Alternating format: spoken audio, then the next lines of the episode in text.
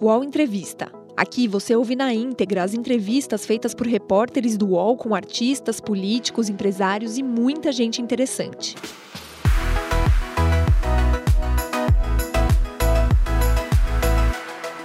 Olá, amigos e amigas, boa tarde a todos. Bem-vindos a mais uma entrevista do UOL. Eu sou Josias de Souza, colunista do UOL, comigo Carla Araújo, também colunista do UOL. Nós entrevistaremos Gilberto Kassab, presidente nacional do PSD.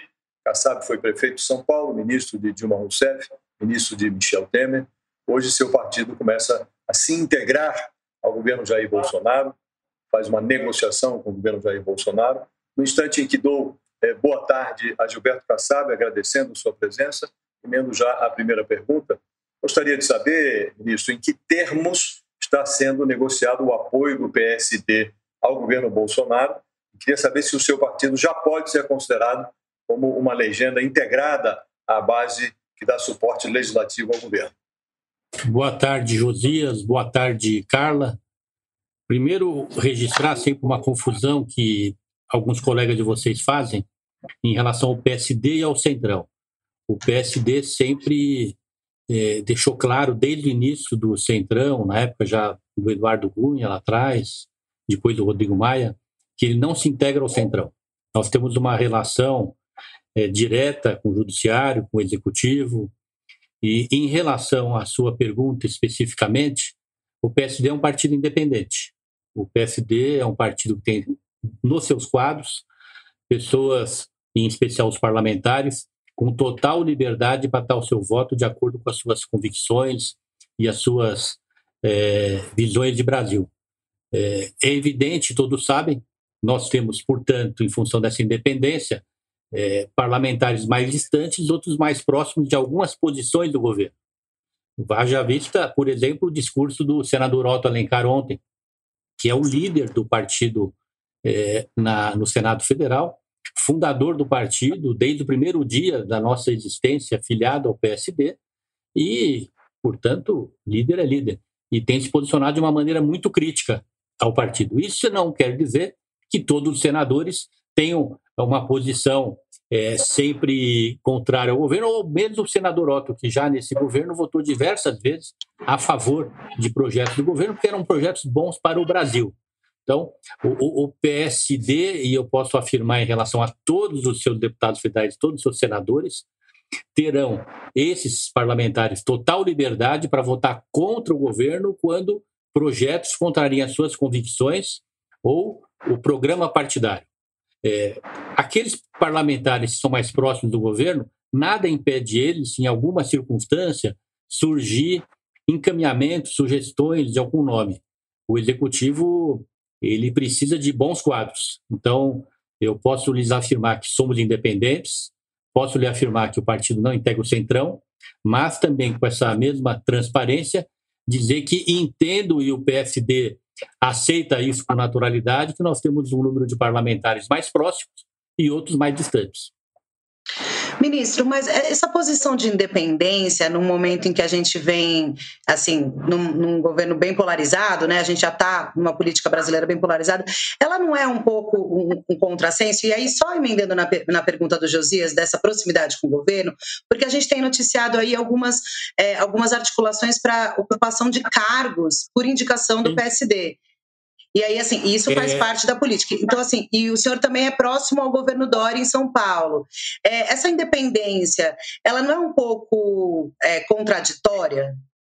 Bom, ou confortável, primeiro, talvez? Primeiro, eu sou de São Paulo.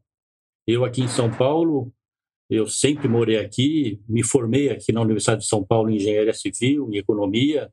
Depois ingressei na vida pública, aqui eu fui vereador, deputado estadual, duas vezes deputado federal, vice-prefeito, duas vezes prefeito, e nada mais natural que o partido em São Paulo, onde eu presido, hoje estou licenciado por conta da presidência nacional, ele tem as suas posições.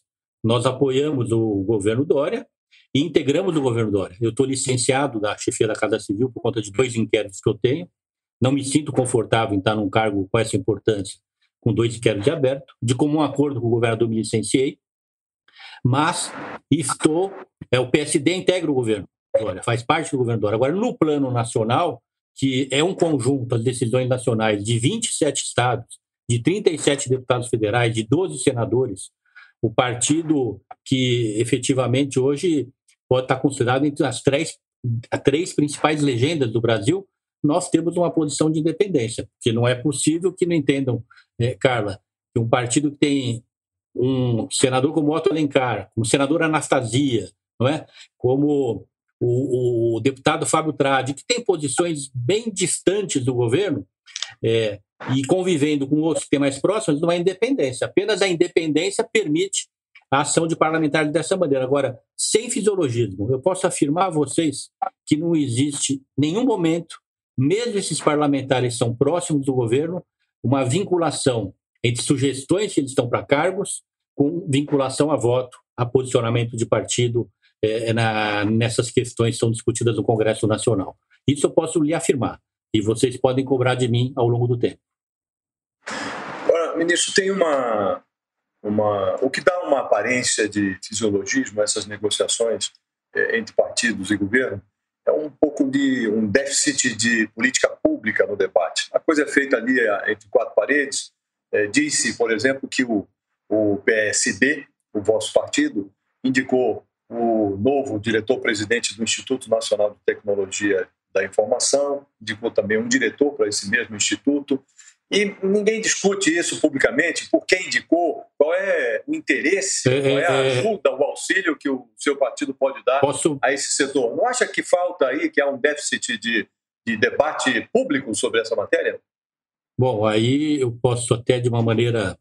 Eu, eu, eu sou assíduo leitor das suas colunas e também do Fernando Rodrigues. E no dia que começou veiculado que o PSD indicou o diretor dessa empresa, eu liguei para o Fernando Rodrigues e falei: Fernando, pode colocar isso em aspas.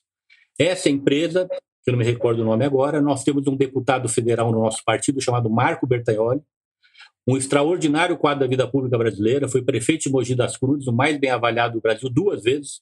Lá foi presidente da Câmara, foi vereador, foi deputado estadual. E ele é vice-presidente da Federação das Associações Comerciais do Estado de São Paulo. Quando o governo começou a discutir com essas pessoas que são próximas dele, e o Marco Bertaioli tem votado com o governo, está próximo do governo, ele levou, segundo ele, o próprio Marco Bertaioli para mim, junto com o líder Diego Andrade, é, uma sugestão de que se discutisse alterações nessa empresa e ele, como vice da Associação Comercial da Federação das Associações, entendia que tinha quadros preparados para contribuir com o governo federal. Então foi uma indicação dele, você pode ver na própria no próprio Poder 360 do Fernando Rodrigues, está lá, Marco Bertagnoli. E eu digo que ele fez muito bem de indicar, fez boas indicações, eu conheço, inclusive, o presidente que ele indicou, uma pessoa formada na Politécnica, integrou a prefeitura comigo, entregou, é, chegou a presidir os Correios no momento que foi renovado, mas não foi indicação do partido, nem minha, foi do deputado Marco Bertagnoli. Vou dar um outro exemplo. Telebrás. Eu considero, e o setor de comunicação considera, o setor de pesquisa e ciência, que eu fui um bom ministro da ciência, tecnologia e comunicação. No meu governo, nós recuperamos a Telebrás, não é a velha Telebrás de prestar serviços. Nós recuperamos a possibilidade, num projeto do então presidente Fernando Henrique Cardoso, concluímos a compra do primeiro satélite brasileiro. Esse satélite custou 3 bilhões de reais. Ele está preparado para levar a internet para todos os cantos do país.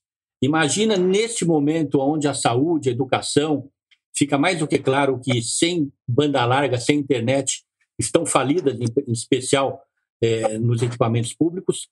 Pois bem, a bancada, um dia conversando comigo, eu sugeri. Então, nesse caso, eu falei: olha, se vocês querem dar uma contribuição para o Brasil, convençam esse governo a recuperar a Telebrás dos quadros que lá estavam na nossa gestão, custo zero, porque está tudo pago, porque eu não sei por que está parado, não sei se é interesse de operadora privada, não sei se é, é, é má gestão. Convençam o governo a recuperar aquela gestão com aqueles quadros e começar a colocar internet banda larga em todas as escolas públicas, todos os equipamentos públicos do país. Pois bem, eles convenceram isso vai acontecer. Isso foi sugestão minha para a bancada, eu assumo.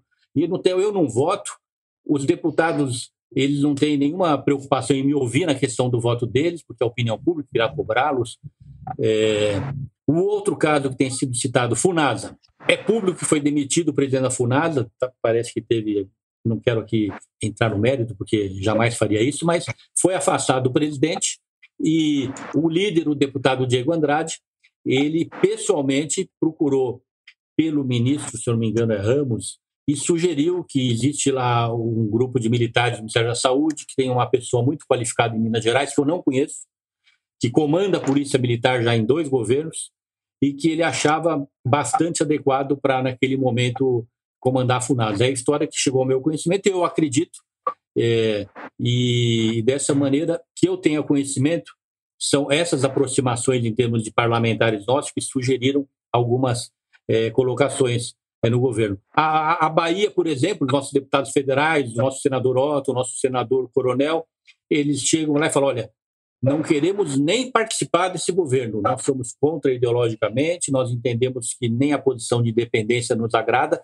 vamos ficar contra aqui. Então, é, portanto, é essa explicação que eu dou para vocês em relação a esses cargos, com transparência, dizendo para vocês o que tem por trás de cada um desses nomes que eu citei no caso da Telebrás e vocês no caso da, dessa empresa e, e, e da Funasa, mas o que eu digo sempre que o que tem diferenciado o PSD é as nossas ações com muita transparência, sempre isoladamente. É evidente falar que o partido não convive e não tem convergência com muitas pautas do Centrão, lógico que tem. Muitas pautas do PT, da oposição, tem, é evidente que tem.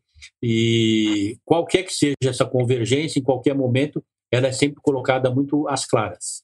Ministro, então, para ficar claro, a Telebrás já está negociada, deve ter uma nomeação de uma indicação feita pelo senhor, é isso? Não, não. Não, não, para mim não. Quando a, a, quando a bancada estava conversando, eu sugeri que eles colocassem para o governo a importância de recuperar aquele programa. Se vai, não vai, eu não estou acompanhando, não participo, entende? Eu, tô, eu, eu falo Entendi. com transparência as coisas, que é muito mais fácil ser respeitado quando ser transparente. Tá, aí só para entender, então, o senhor tem vindo a Brasília e tem tido alguns encontros com o presidente, né? Numa dessas não. conversas, não. o senhor nunca uma se encontrou com o presidente? Esse ano, uma vez só. Ah. Porque daí também é, colocou-se ali. Foi pública e tive acompanhado do líder Diego Andrade. Sim, e, e aqui daí também colocou-se a possibilidade dos Correios entrarem é, em algum tipo de negociação. O senhor mesmo lembrou que foi ministro e, e tinha tudo isso. O senhor tem algum interesse em, em também recuperar ali ou de, colaborar de alguma forma com os Correios novamente? Não, e, e nem com a Telebrás. Eu fiz sugestão que eu achava que. E não quero, e quero ficar distante. É, até porque não é meu papel. Né? Eu não sou ministro, portanto, não sou parlamentar para discutir programas, para chamar mas não, essa história não chegou e também não, eu não vejo nenhum sentido. É que na Telebrás o que eu estou vendo, e vale a pena até o UOL é, fazer uma matéria específica sobre o que a Telebrás está deixando de dar para o Brasil, porque o satélite está lá queimando combustível, ele tem uma vida útil, poderia estar tá levando banda larga. Eu fui prefeito de São Paulo, São Paulo é a cidade mais bem dotada de infraestrutura do país. Mesmo a cidade de São Paulo na periferia, ela tem vários equipamentos de saúde, várias escolas que não tem banda larga. Eu vou contar para vocês o dia que eu fui inaugurar, levar banda larga na primeira escola do país. Foi em Roraima, por conta da situação que vive a, a, a, o estado de Roraima, não é? Eu fui numa cidade que eu não me, me recordo o nome. Pois bem, as crianças estavam no chão, eram mais de 300 crianças, todas com seu iPhone. Eu só fui lá ligar a chave, não é? Não teve uma criança, ou um pai ou uma mãe que não chorou e eu simplesmente fui levar algo lá que não custou nada, porque o satélite já estava pago. Nós poderíamos tranquilamente, com um custo irrisório, porque o satélite já está pago, estar tá implantando milhares de equipamentos com internet com banda larga. E o que eu sei é que está indo só mil, dois mil, três mil, era para estar tá colocando 100, 200 mil, ainda mais no momento dessa pandemia. Então, eu, eu falei muito mais como brasileiro em relação à Telebrás, e eu convivo hoje com amigos que têm filhos em escola particular, e eu sei que não falta nada para essas crianças, elas não estão tendo nenhuma interrupção na sua formação. E também convivo com pessoas humildes, que são próximas a mim, amigos ou colaboradores, que os filhos estudam em escola pública e hoje, infelizmente, já estão há três, quatro meses em casa, praticamente sem ter o que fazer, porque não tem esse mesmo acesso por conta da falta de internet, de banda larga geralmente, que são as escolas da periferia. Isso no Brasil inteiro está acontecendo. Ministro, o, o senhor, pelo seu histórico político, é um homem acomodatício, um homem da negociação, já negociou com o PT, já negociou é, com o PMDB, esteve em vários governos e agora estamos aí com o governo de Michel Temer, é, que tem um o Michel, o governo de Jair Bolsonaro, que tem um estilo diferente. Jair Bolsonaro tem um estilo mais de rompante, é, mais de mais encrespado, arruma muitas inimizades.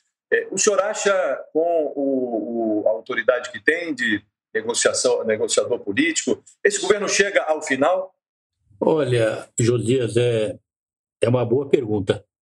Eu, eu tenho dito sempre que nós convivemos, infelizmente, no Brasil hoje com quatro grandes crises. É evidente que a mais grave delas é a crise da saúde. Afinal de contas, se todos nós que somos seres humanos nos preocupamos com uma vida, imagine onde temos 40 mil mortos e a triste expectativa, se as coisas não forem revertidas, de fechar o mês de julho com perto de 100 mil mortos. É uma tragédia. Então, não há nada pior que isso. Eu, talvez, e vocês também, não vão nas suas vidas, nas nossas vidas, viver algo tão triste, tão deprimente, tão doloroso. A segunda crise, consequência dessa crise na saúde, é a economia. Ela já é mais uma crise universal, é uma crise que todos os países estão passando, evidentemente, uns vão sair mais rápido, outros menos, menos rápido. A terceira crise é a política. A política por conta das mudanças, por conta da radicalização de posições, por conta de equívocos. E a quarta crise, que é uma crise por etapas, que é quase uma crise por dia, que é o próprio presidente que provoca. Ontem, o ministro Dias Toffoli foi muito feliz no seu discurso. Ele, primeiro, com a autoridade de presidente supremo e com a com o devido respeito, ele fez colocações. Eu fiz quando eu, eu, quando eu assisti parte dele do discurso, eu fiz questão hoje de manhã assisti o discurso inteiro e realmente um discurso primoroso, aonde eu assino embaixo em todas as suas observações em relação à, à, grande preocupação que o presidente, por sua postura, e o ministro Toffoli fala de dubiedade, é, causa no Brasil, causa externamente. E a nossa esperança, porque é esperança mesmo, nós somos brasileiros, é um governo que foi eleito, é que ele possa mudar, possa entender, num instalar de dedos, que ele está errado, que não é assim que se governa, que não é com esses arroubos, porque, respondendo a sua pergunta, isso tem um limite, né? Ninguém quer que se afaste um presidente que foi eleito por 58 milhões de brasileiros. O meu partido votou no Geraldo Alckmin no primeiro turno e liberou no segundo turno. Mas ele teve esses votos. Então, eu, eu realmente acho que esse discurso do ministro Toffoli foi muito feliz e ele é quase que uma bússola para todos nós brasileiros de alguém que a gente percebe que está procurando ajudar. Mas quase que ele deu um murro na mesa e falou: mas não está dando, não estou conseguindo. Não é? Então, é, a minha posição é essa. Ministro, é, o senhor, é, o senhor falou em salar de dedos para uma mudança de postura do presidente. Pelo que a gente vê, ele pode até recuar um pouco e às vezes ele volta esses rompantes. Eu não sei se dá para a gente apostar nisso. O senhor acha que se ele não mudar e continuar, vai chegar a hora de ter o clima de pressão do Rodrigo Maia para um impeachment? Olha, Carla, eu, eu tenho já muitos anos de janela, não é? Eu acho muito difícil, na posição que eu estou, na hora que eu admito isso, é quase que um passo para um impeachment. Então, eu prefiro aqui responder para você que eu tenho esperança que isso não aconteça. Como brasileiro, é, daqui a pouco o brasileiro não vai mais respeitar o voto. Porque, ah, bom, já que não adianta mais o voto, então, então como brasileiro, eu efetivamente tenho esperança e trabalho para que isso não aconteça. Eu, eu, quando as pessoas me procuram, com um pouquinho de experiência que a gente já tem, eu sempre, dentro de critérios éticos, porque tem coisa que não dá para aceitar, essa questão do fim de semana, por exemplo, não dá para aceitar.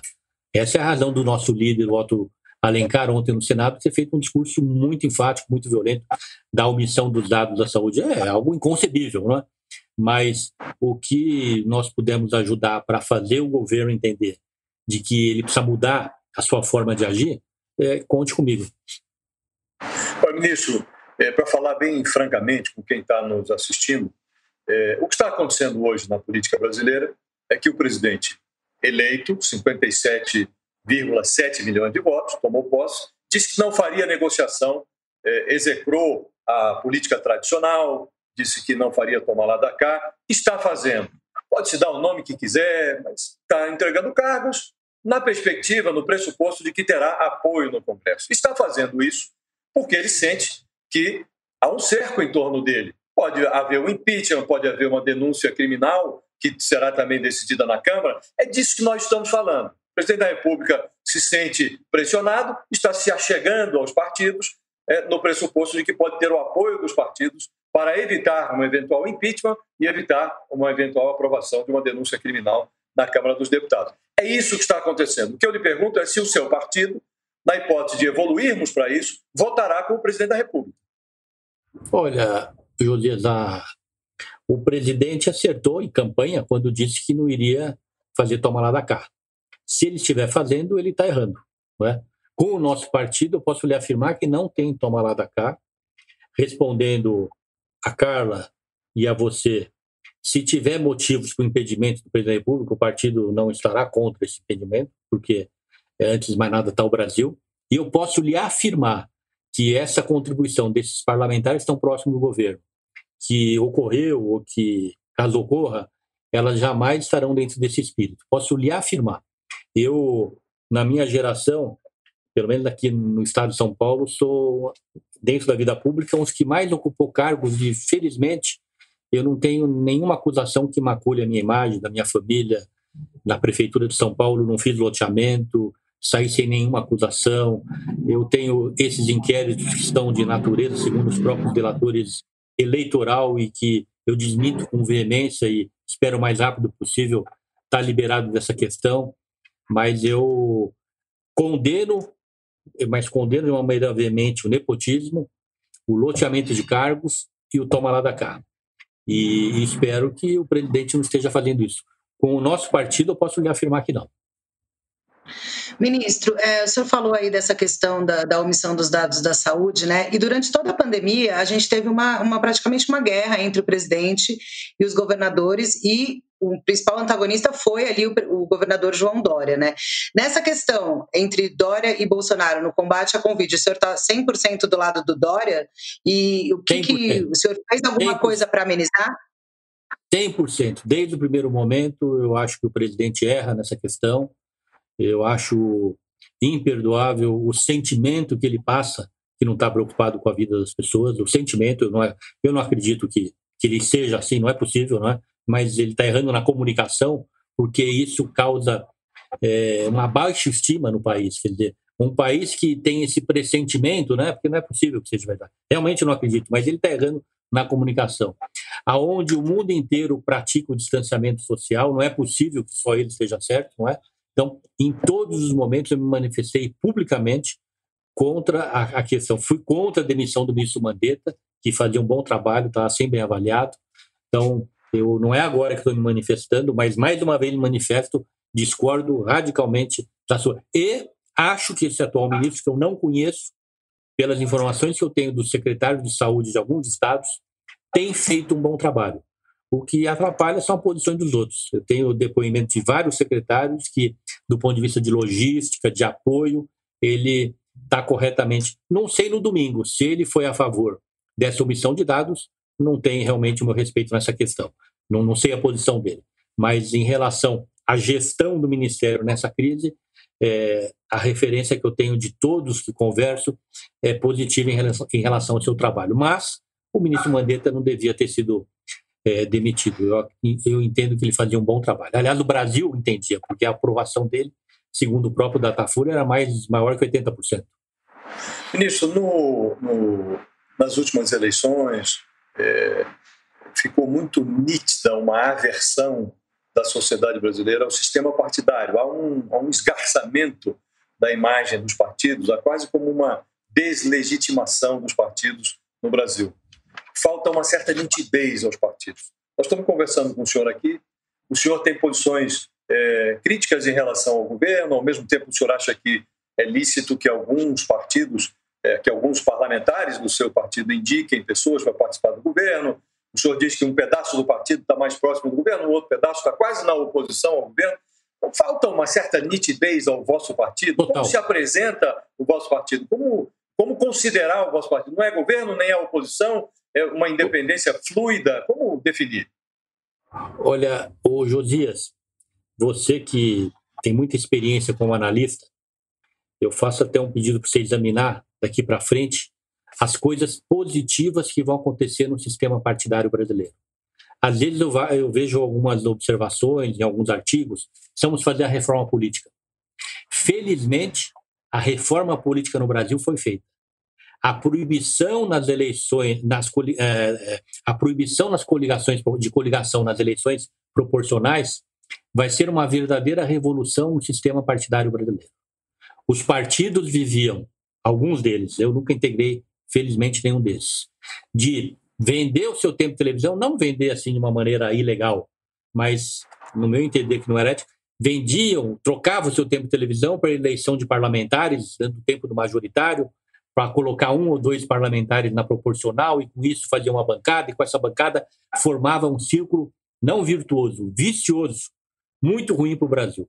Com essa proibição, o partido que não tiver cara, o partido que não tiver candidatos, o partido que não tiver chapa nas eleições proporcionais, está condenado a morrer. Nós vamos, felizmente, em poucos anos, ter cinco, seis, sete partidos do Brasil, o que vai nos permitir ter essa nitidez que você é, aí reclama e com muita correção, porque é muito importante que tenha agora. Um país onde se tinha quase 40 partidos, nenhum partido tem cara, porque elas se misturam. Então isso não é com o PSD, é com o PT, com o MDB, com o Novo, com o PSDB, com o PPS, porque se mistura entre 40. A partir de agora, não. Quem não tiver candidato majoritário, aqui, por exemplo, eleição de São Paulo, temos candidato majoritário. Não vou fazer aqui campanha, que não é o meu papel fazer aqui nesse momento, mas temos candidato, temos chapa própria. Vamos ter uma proposta. Vamos estar sozinhos nas eleições. Em 2022, vamos ter candidatura própria a presidente, vamos ter chapa de governadores, porque senão o partido morre. Aí nós vamos ter que ter uma proposta nossa do partido que não vai ser compartilhada com os outros partidos. A grande reforma política no Brasil, Josias, hoje, é ter pessoas como você, que acompanha esse processo partidário, e nos ajudar a impedir que voltem a coligação dos proporcionais. Essa é a grande reforma política, impedir a volta da coligação proporcional. Porque é esse impedimento de coligação proporcional que vai nos permitir ter uma extraordinária melhora na qualidade dos partidos do Brasil.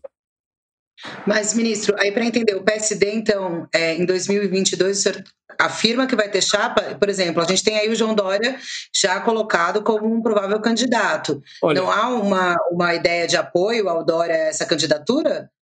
Não. Hoje o nosso esforço vai ser para ter uma candidatura própria. Eu não vou falar para você já... que teremos, porque o, é, o Brasil caminha para em todas as eleições o partido ter candidato, mas nós já selecionamos cinco nomes do partido, que depois das eleições municipais, e quem quiser se apresentar dentro do partido pode somar esses. Vamos correr o Brasil levando esses cinco nomes, que é. Conta pra gente esses cinco Anastasia, nomes. Senadora, dois senadores, o senador Anastasia, o senador Otto Alencar, dois deputados federais, o deputado André de Paulo, o deputado Fábio Trades, e o governador Ratinho Júnior, que deve ser candidato à reeleição, mas nos permitiu que levasse também o nome dele. Esses cinco nomes serão discutidos com as nossas bases partidárias e o nosso esforço será no sentido de que tenhamos candidatos próprios, sim. Para a presidência, esses são cinco nomes do partido. Desculpa, Josias. Esses são os cinco nomes do partido para a presidência. Não, não, não pode, pode se somar outros, se algum líder quiser se apresentar, mas esses já foram selecionados e deram o seu ok, que depois de resolver a pandemia, porque hoje a prioridade no Brasil não é fazer política, é resolver a pandemia. Depois das eleições municipais, vamos, evidentemente, é, começar a discutir essa questão.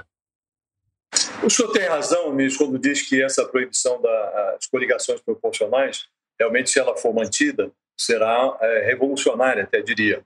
É, o vosso partido, o PSD, ele nasceu de uma, de uma vértebra do ex-PFL, do DEM. Né? É, evidentemente, com esse enxugamento partidário que vai ocorrer se a as coligações se mantiverem, há aí quase como uma, uma, uma, uma impulsão para essas fusões partidárias. Né? É, o senhor cogita voltar a, ao leito original, se refundir ao DEM ou a outra legenda? Vai haver esse movimento de fusões partidárias? Eu, eu acho que esse movimento haverá sim, Josias. Eu acredito que nós teremos no Brasil, em 2027, no máximo sete, oito partidos. Então vai haver fusão, porque o partido já na próxima eleição independente da coligação proporcional, que eu espero que continue proibido. Mas pela cláusula de desempenho, que também é positiva, mas é tímida. Diante da coligação proporcional, a coligação proporcional e seu impedimento é muito mais importante do que a cláusula de desempenho. Mas nós vamos ter uns seis, sete partidos que em 2022 não vão atingir os 2%. Ou esses partidos vão fazer uma fusão entre si, ou eles vão ser incorporados por aqueles que. Então, esse processo começa a partir de agora.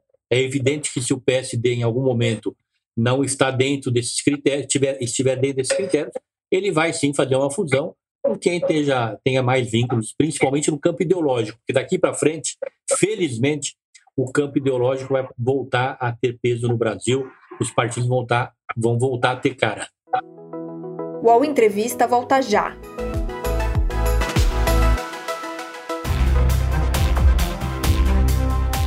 Baixo Clero é o podcast de política do UOL. Toda semana eu, Carla Bigato, converso com os comentaristas Maria Carolina Trevisan e Diogo Schelp sobre temas que dominam a pauta política brasileira. Você pode ouvir o Baixo Clero e outros programas do UOL em uol.com.br podcasts, no YouTube e também nas principais plataformas de distribuição de podcasts. O UOL tem uma novidade que vai ajudar a sua empresa a entrar no mundo digital. É o Meu Negócio Não Para, que ajuda pequenos empreendedores do Brasil a superar o cenário de crise provocado pela pandemia da Covid-19. Acesse uol.com.br barra Meu Negócio Não Para. É, ministro, é, pegar uma, uma questão que aconteceu esse final de semana, começaram algumas manifestações contra o presidente é, em várias cidades do país. Também a gente vinha tendo algumas manifestações a favor, o presidente, inclusive, indo sem máscara nessas aglomerações. Como é que o senhor viu essa movimentação e qual o impacto que o senhor acha que isso pode ter é, caso esse movimento, esse movimento ganhe força? Bom, em relação ao presidente sem máscara, eu acho lamentável. O presidente da República dá o exemplo. E Brasília é obrigado você, nas vias públicas, não usar máscara. Então, eu fico muito triste com isso. É um mau exemplo. Em relação às manifestações, a democracia pressupõe a existência de manifestações, espero que sejam sempre pacíficas. É o papel da polícia é fazer com que elas sejam pacíficas ou impedir a desordem, não é? Então, que a polícia possa, dentro da sua é, estreita, estrita ação, conforme preconiza a lei, é, fazer valer a, o, o, a, fazer valer a sua autoridade para que as manifestações sejam pacíficas e que aqueles que são, que são os manifestantes também ajam a, pacificamente. Isso no governo da ex-presidente Dilma Rousseff, esses partidos que hoje se aproximam do presidente Bolsonaro, o Centrão, o seu partido, que o senhor diz não integrar o Centrão, todos esses partidos estavam ali, de alguma maneira, integrados ao governo Dilma Rousseff. E na última hora, é, eles desembarcaram, se posso utilizar essa expressão, inclusive o PSD. Eles desembarcaram porque notaram que não havia mais condições de, de apoiar aquele governo. O senhor acha que o presidente Bolsonaro se ilude quando imagina que se aproximando dos partidos, oferecendo cargos aos partidos, ele obterá apoio num eventual dissabor, num eventual processo de impeachment ou numa eventual é, denúncia criminal. É uma ilusão imaginar que esses partidos vão até o final com o presidente de plantão? Josias, todo governo tem os seus limites. Ninguém segura um governo quando ele ultrapassa esses limites. Nenhum parlamentar, nenhum partido, ninguém segura o povo nas ruas, ninguém segura a legítima manifestação da imprensa, que é o principal, principal formador de opinião de qualquer país. Portanto, o governo que ultrapassa esses limites é o que aconteceu com a presidente Dilma. Quais são, é, na, na, na, seu juízo, desculpa, Carlos, só a seu juízo, Imagina. quais são, no caso do presidente Bolsonaro, quais são os limites? Ele está roçando algum limite? Ele já ultrapassou? Ele tem que recuar em alguma coisa? Não, você falar que não ultrapassou parece que você está perdoando os erros, né? Ele já cometeu vários equívocos. Esse último fim de semana foi mais um nessa questão da saúde. É, essa é uma questão política, é uma avaliação política que ela é feita dia a dia, não é? É, é, é o sentimento de que o limite foi ultrapassado. Eu, sinceramente, hoje nós estamos na fase ainda de condenar os equívocos e estão sendo condenados, felizmente. pelo judiciário, pela imprensa, pela opinião pública, mas tentar sensibilizar o governo de que ele precisa é, melhorar a sua maneira de agir. Ministro, está falando aí de um cenário em que os partidos tendem a, a ser menos numerosos, mas o presidente hoje está sem partido e está tentando formar um partido. Qual é a sua avaliação sobre o Aliança? O senhor acha que o Aliança vai vingar? E se não vingar, o senhor vê o presidente em algum outro partido mais próximo? Como, como é que o senhor vê essa situação? Vai, não, vai vingar. Ele é presidente da República, ele representa esse partido 10% do eleitorado, 12% terá a direita organizada no Brasil, radical, é, nesse partido, Aliança. Então, não tenho dúvida, ele não quis fazer o partido para porque ele não quis participar das eleições municipais, está muito claro, ele não me disse, mas eu me considero um razoável analista. Depois das eleições, ele vai fazer rapidamente, em questão de poucos meses, e na janela partidária, ele vai, com certeza, com seus parlamentares, migrar para esse partido novo que é o Aliança. Ministro, o, o ambiente político hoje no Brasil continua sendo um ambiente de ultrapolarização. Né? Você tem a extrema-direita do lado, a esquerda, porque eu não sei se nós temos aqui uma. Temos uma extrema esquerda, mas é uma extrema esquerda que não tem grande representatividade, mas tem ali a esquerda, e há um esforço é, para reunir o centro é, em torno de alguma coisa, de alguma agenda comum. O senhor enxerga assim o cenário e acha que na eleição é, de 2022 nós caminhamos para o centro ou nós vamos é, continuar nos polos? Eu espero que a gente caminhe para o centro. Eu critico muito o discurso de alguns analistas que a hora não é do centro, veja a eleição do Bolsonaro, veja a eleição do presidente Lula, da presidente Dilma, é, o, no mundo citando o Trump, a hora é de propostas mais radicais, eu discordo. Eu acho que, principalmente no Brasil, a hora é de candidaturas de centro, candidaturas moderadas. O eleitor é, vai procurar pessoas que tenham experiência de gestão. É, eu tenho plena convicção, é o que a gente está procurando fazer, por exemplo, no PSD. É, eu citei aí exemplos de pessoas. O Otto Alencar dispensa apresentações, ele foi vice-governador, senador, Tribunal de Contas, deputado, é, uma das maiores lideranças da Bahia, é, inquestionável sua, sua competência, sua seriedade, poder de gestão. Senador Anastasia, um extraordinário governador, está sendo um extraordinário senador, tem experiência de gestão. Os nossos dois deputados, o Fábio Tradi, eu diria que a família Tradi, qualquer um dos três poderiam ser presidente da República. O Nelsinho foi duas vezes prefeito, hoje é senador. O Marquinhos hoje é o prefeito mais bem avaliado de Campo Grande.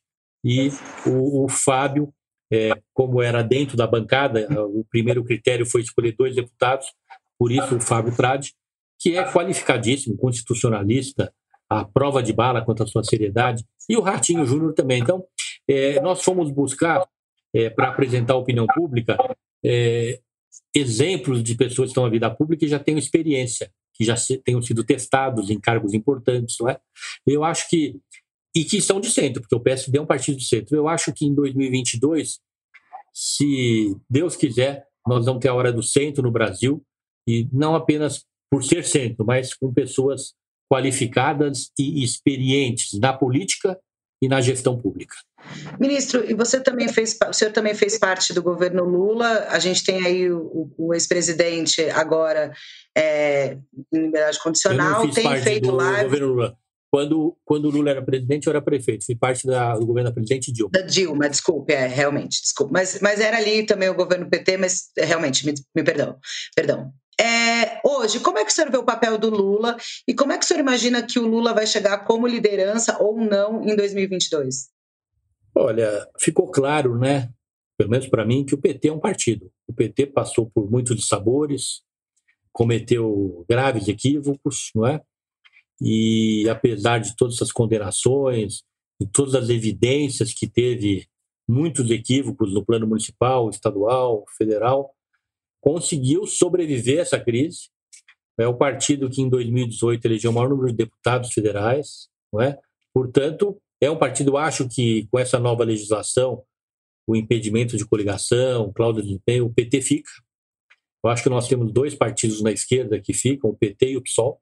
O PSOL está crescendo com uma postura mais radical. Eu espero que o PT tenha aprendido com seus erros. É, mas é um partido também que teve acertos na sua história, que é uma história longa. Isso permitiu ao PT, por conta do seu passado, é, sobreviver e acredito que vai ficar. E o, o presidente Lula, não acredito que ele é, vença eleições daqui para frente, nem sei se terá condições jurídicas para isso, mas eu tenho plena convicção de que o PT ficou e ficará com essas mudanças. E o Lula vai ser um dos seus quadros, mas não acredito que ele se candidate, caso candidate, que ele vença as eleições. Testou uma série de nomes do vosso partido é, como cogitações para a presidência da República, sem demérito a esses nomes, é, é muito improvável que eles tenham condições de enfrentar é, nomes mais vistosos. Né? Nós estamos vendo aí nomes novos, o, o ex-ministro Sérgio Moro pode vir a ser candidato, o apresentador de TV Luciano Huck. O senhor enxerga viabilidade nesses nomes que vêm de fora, Sérgio Moro, Luciano Huck, ou mesmo aí já inserido no, no sistema político o governador Dória? O senhor acha realmente que esses nomes que o senhor menciona terão condições de disputar a eleição? São nomes que eu tenho respeito.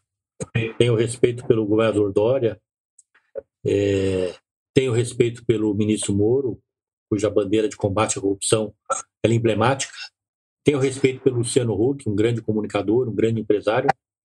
Mas também tenho respeito pelo meu partido, o PSD. O PSD ele fecha o ano como um dos principais partidos do Brasil, com governadores, senadores, deputados, talvez o maior número de prefeitos, ou entre os três, com o maior número de prefeitos, de votos no primeiro turno. Na democracia, nós precisamos de partidos fortes. Eu não conheço nenhuma democracia que não tenha partidos fortes. O PSD, eu entendo que tem sim condições de ter um bom candidato e se apresentar com as suas bases partidárias e ter um excelente desempenho que possa levá-lo para o segundo turno e ganhar as eleições. E esses cinco candidatos, e associado a outros que possam surgir ou que queiram se apresentar, são candidatos qualificadíssimos, com história, é, com experiência, que poderão sim nos representar e conseguir o voto de um grande número de brasileiros. A ideia do PSD hoje é ter uma chapa pura em 2022? Não faria alianças nem para essa chapa presidencial? Olha, Carla, eu diria para você que o partido que não tiver como princípio, diante dessas novas regras, uma candidatura a presidente, é um partido vai ter muita dificuldade de sobreviver. Então, eu estou partindo do princípio que todos esses partidos que você pode considerar como grande ou como médio vão querer ter candidato a presidente para se consolidar e enfrentar essas mudanças. Ministro, eu queria aproveitar a sua experiência como prefeito de São Paulo para lhe fazer uma pergunta sobre esta situação que estamos vivendo de isolamento social, liberação do comércio. É, foi feito um isolamento em São Paulo, no estado e na cidade de São Paulo, e é, esse isolamento foi escorado ali na posição de 15 integrantes de um comitê de saúde do governo do estado, e agora está tá ocorrendo a, a liberação. O senhor, como observador da cena, como ex-gestor da, da, do, da Prefeitura de São Paulo, acha que a abertura está se dando de forma lógica? As pessoas olham e veem, pô, é hora de abrir no instante em que é, o vírus, o contágio ainda está numa ascendente. É, o senhor acha que estão abrindo corretamente o comércio, algumas atividades em São Paulo? Isso está correto ou não? Olha, Josias, eu acho que é inevitável você planejar a abertura. É inevitável. Ah, é importante as pessoas entenderem que cada país tem a sua realidade. Na Europa, quando nós vimos aquele distanciamento radical, nós temos que entender que, seja os comerciantes, seja com o cidadão comum, na média, todos eles têm uma poupança para viver um ano, um ano e meio sem trabalhar. Isso é leitura que tenho feito da realidade desses países. No Brasil, o cidadão comum ele não tem recursos para viver o mês que vem. E o comerciante também. Eu recebi em casa há algumas semanas, três semanas atrás, uma delegação de comerciantes a 25 de março. A 25 de março é o maior centro comercial da América Latina. E eles em, em desespero. Eu atendi aqui embaixo no prédio, porque eram muitos e por conta dessa situação era muito complicado subir, mas com muito cuidado, dei a palavra para todos e tinham vários que não estavam com as portas fechadas, já devolveram as chaves. O comerciante, quando devolve a chave, ele não volta mais.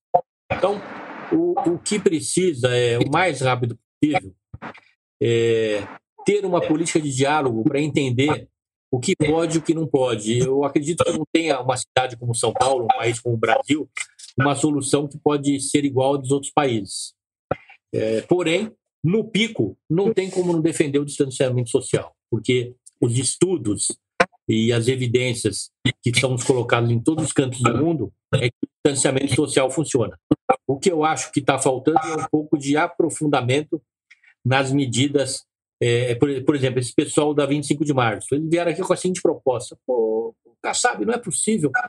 Vamos fazer o seguinte: terça, quinta e sábado de manhã, só roupa masculina e na calçada, com distanciamento. Segunda, quarta e sexta tarde, roupas femininas. Está é, tá faltando entrar um pouco no varejo da discussão, não é? Para que a gente, porque São Paulo é muito grande, 13 milhões de habitantes, para que a gente possa dar solução também para os graves problemas das pessoas que vão ter e ele é importante. Só não é mais grave que a saúde, é? Eu, eu, eu discordo daqueles que falam, ah, mas tão grave que não, não. Nada, eu sou filho de médico e eu aprendi com meu falecido e querido pai que nada mais importante que uma vida. Então, é evidente que enquanto o distanciamento social se justificar, ele tem que acontecer. Mas é muito importante que sejam retomados, é, retomados não, adotadas essas, esses grupos de trabalho para ver como vai que é Zé Paulino aqui em São Paulo, 25 de março, na Avenida Paulista, não é? Os shopping centers, está faltando as soluções que eu tenho visto, as diretrizes são muito globais ainda. Se entrar um pouco no varejo, que a somatória do varejo ela atinge milhões de pessoas numa cidade como São Paulo. Ministro, hoje o presidente Jair Bolsonaro fez uma um, deu uma ideia um pouco polêmica ao comentar sobre a extensão do auxílio emergencial. Ele disse que a equipe econômica está estudando que devem ser mais duas parcelas de 300 reais, mas que o Congresso está querendo um valor maior e aí ele sugeriu que os parlamentares então diminuam seus salários para que possam, para que o governo possa pagar é, esses auxílios emergenciais é, para a população aí no meio da pandemia. Eu não sei se foi é, se é uma questão viável, mas como é que o senhor avalia essa provocação aí do presidente para o Congresso? Olha, primeiro é um recurso que de nada vai adiantar para a manutenção desse auxílio emergencial, não é? Eu defendo que seja estudado sim a, a extensão desse auxílio emergencial, até porque hoje as pessoas perderam o seu emprego e precisa o governo estar tá estendendo a mão para que elas enfrentem essa transição. E esse auxílio eu acho muito difícil que o governo é, extinga de uma hora para outra. Então, eu estou entre aqueles que entende que precisa, não sei qual é o patamar, se 300 reais, 400, 200, 500. Eu, eu não gosto de falar sobre aquilo que eu não entendo. Eu, eu, eu sou economista, mas eu não estou participando desses grupos de trabalho para saber qual é o potencial, a possibilidade mas tenho uma convicção dentro do meu interior que precisa continuar assim por um bom tempo. Como economista, ministro, é, o senhor diria que a questão econômica, o planejamento do day after dessa pandemia, está sendo bem conduzido? O senhor se sente seguro? O senhor acha que o governo está conduzindo bem essa questão? O senhor consegue enxergar para onde nós vamos depois da pandemia? Bom, vamos registrar que é um momento muito difícil, né? Qualquer que fosse o gestor, teria dificuldade. Em especial um ministro como o Paulo Guedes, que é um liberal, e hoje, eu que sou um pouco liberal, Josias, eu hoje, eh, sempre fui, hoje eu sou muito menos. Hoje, esse discurso do Estado mínimo, para mim, não funciona. Não é possível que as pessoas não entendam o quanto precisa ser investido em saúde pública. O próprio Partido Conservador na Inglaterra está programando já discutir a mudança no seu programa para que possa o Estado mínimo ter mais um discurso tão abrangente. E aqui no Brasil não é diferente. Está claro que precisamos investir maciçamente no ensino público. Está claro que nós estaríamos fritos se nós não tivéssemos o nosso SUS, que tem funcionado bem e precisa ser melhorado, e agora com apoio político, porque aqueles que questionavam o SUS não questionam mais. Está clara a questão da segurança. Então, nós temos um ministro hoje que eu tenho respeito e acho que tem feito uma boa gestão, mas ele tem que entender que as suas posições eles têm que, têm que ser recicladas. Não existe mais Estado mínimo. Mas, em geral, com essa dificuldade toda, eu acredito que ele tem acertado. Ele É, tá, o país está em pé ainda, está respirando, e o ministro Paulo Guedes está à frente de todas essas, essas diretrizes. Eu, eu acho que realmente entre falar se aprova ou desaprova, com uma palavra só, eu ponho aprova, eu não colocaria o desaprova. Agora, ministro, essa questão da agenda do ministro Paulo Guedes também tinha lá atrás uma série de ideias de privatizações, algumas que não foram, muitas, né, que não foram para frente, incluindo a Telebrás e os Correios. Qual é a sua opinião sobre a privatização dessas duas estatais? Carla, privatizar a Telebrás é um crime. O governo brasileiro, desde o Fernando Henrique Cardoso até agora o final do presidente Temer, colocou mais de 3 bilhões lá, dotando uma empresa para levar a banda larga para onde as operadoras não levam. Onde as operadoras não levam. É um crime. Eu não sei por que esse governo não, não continuou. Algo que foi desenvolvido por vários governos. Eu, meu mérito é pequenininho nisso, eu coloquei só a cereja no bolo. Mas eu conheci o programa.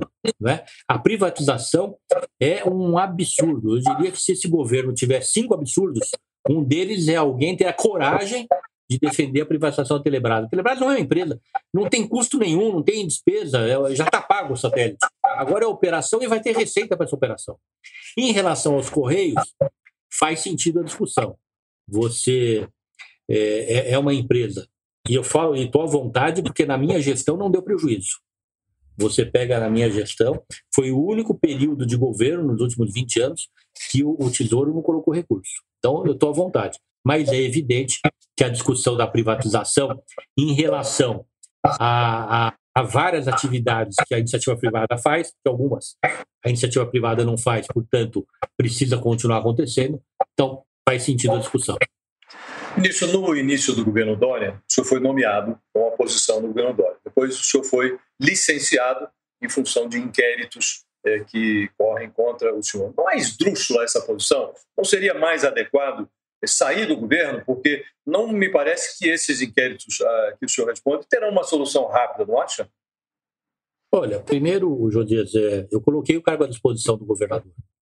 E sou muito grato a ele, que numa homenagem à minha história que ele conhece, disse, Kassab, eu faço questão, é, é como se você não tivesse, mas que seja licenciamento.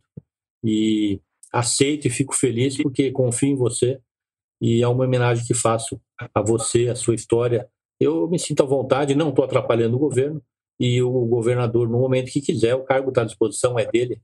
Mas não me incomoda, até porque eu não estou lá. Mas eu também não me senti à vontade, e foi um gesto meu de procurar o governador, mas eu não me senti à vontade para integrar um governo no momento em que tinham essas é, o andamento desses inquéritos quando eu deixei de ser ministro e estou muito tranquilo, muito tranquilo e continuo ajudando o governo onde estou. Então, mas aí, só uma dúvida, uma dúvida, ministro. Aí, assim, o senhor, essa, essa, licença, essa licença é não remunerada, né? Não e remunerada. Aí, o senhor, e tem o um secretário ajuda... lá, o secretário, o secretário Antônio Carlos Maluf está lá, está tá agindo, é o secretário Sim, da Casa Mas aí o senhor ajuda de uma forma indireta o governador Dória? Como é que funciona isso? Porque fica uma coisa meio esquisita. Como cidadão. Eu sou um secretário não, licenciado, mas ajudo. Hoje, qual ajudo é a sua. Hoje, Entendi. Nenhuma. Como cidadão. Imagina, eu não tenho nenhuma função no governo dele. Como cidadão, como brasileiro. Eu queria voltar um pouco nessa questão que o senhor mencionou da Telebrás.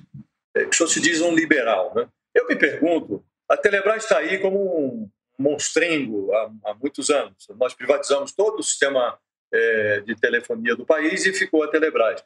Não seria o caso de apropriar esses recursos que o senhor diz que foram aportados lá? Perfeito. Não faz sentido jogar isso pela janela. Mas não seria o caso de apropriar esses recursos, fazer uma estimativa e vender a Telebrás? Que vai ficar um eterno elefante branco ali, não? De jeito nenhum, Josias. Eu conheço bem hoje a Telebrás, não tem nada a ver com a velha Telebrás.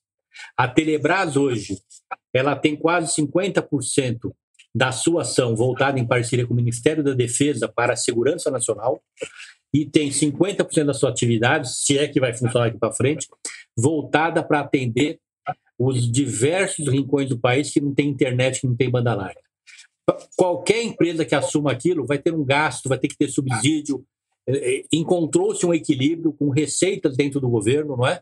E com, infelizmente, adversários poderosos que não querem que se compare o custo zero que tem a Telebrás com o enorme benefício que vai ser levado a milhões de brasileiros. Ministro, eu queria mudar de outro assunto, um outro assunto. O senhor falou do Sérgio Moro e o senhor elogiou ele no combate à corrupção. O ministro ex-ministro Sérgio Moro saiu do governo fazendo acusações de que o presidente Jair Bolsonaro teria interferido na Polícia Federal. A gente, o povo brasileiro inteiro assistiu aí a reunião ministerial de 22 de abril, foi liberada pelo Supremo, em que há essas trocas de falas. Na sua opinião, como cidadão, vendo o vídeo e, vendo o depoimento do Moro e as, as, falas que ele disse, o senhor acredita que o presidente inter, tentou interferir na Polícia Federal ou o senhor acha que o Moro exagerou na, nas suas denúncias? Em política, a gente tem que tomar muito cuidado, Carla, para não comparar laranja com banana. O que eu disse é que o ministro Sérgio Moro ele representa no Brasil é, com muita propriedade o combate à corrupção. Então, quando você me perguntou se ele poderia ser um bom candidato a presidente da República, eu disse que ele poderia, porque ele tem, do ponto de vista emblemático, essa imagem que pode lhe ajudar numa campanha presidencial. Em relação àquela a, a ação do presidente a, quanto à Polícia Federal, eu também tenho dificuldade em manifestar, mas volto a dizer, o presidente da República é, foi eleito. Então eu tenho dificuldade de, de entender um pouco aquelas considerações do ministro Moro. Em relação à reunião, é, o estilo do presidente é aquele. Não me surpreende, não tenho intimidade com ele. É, o que me surpreende foi a manifestação daqueles ministros, não é? Se eu fosse presidente da República, se eu fosse prefeito, se eu fosse governador, e um colaborador meu se manifestasse daquele jeito, eu punha na sala para fora e estava demitido no Diário Oficial no mesmo dia. Ex-prefeito, ex-ministro Gilberto Kassab, agradeço muito a sua gentileza de conversar conosco, foi uma boa conversa, e agradeço muito a minha eh, colega Carla Araújo, e até uma próxima. Muito obrigado pela entrevista. Obrigado, Obrigada, Josias. Obrigado, Carla. Em especial, obrigado ao UOL pela oportunidade. O UOL Entrevista tem edição de áudio de Amer Menegassi e coordenação de Diogo Pinheiro.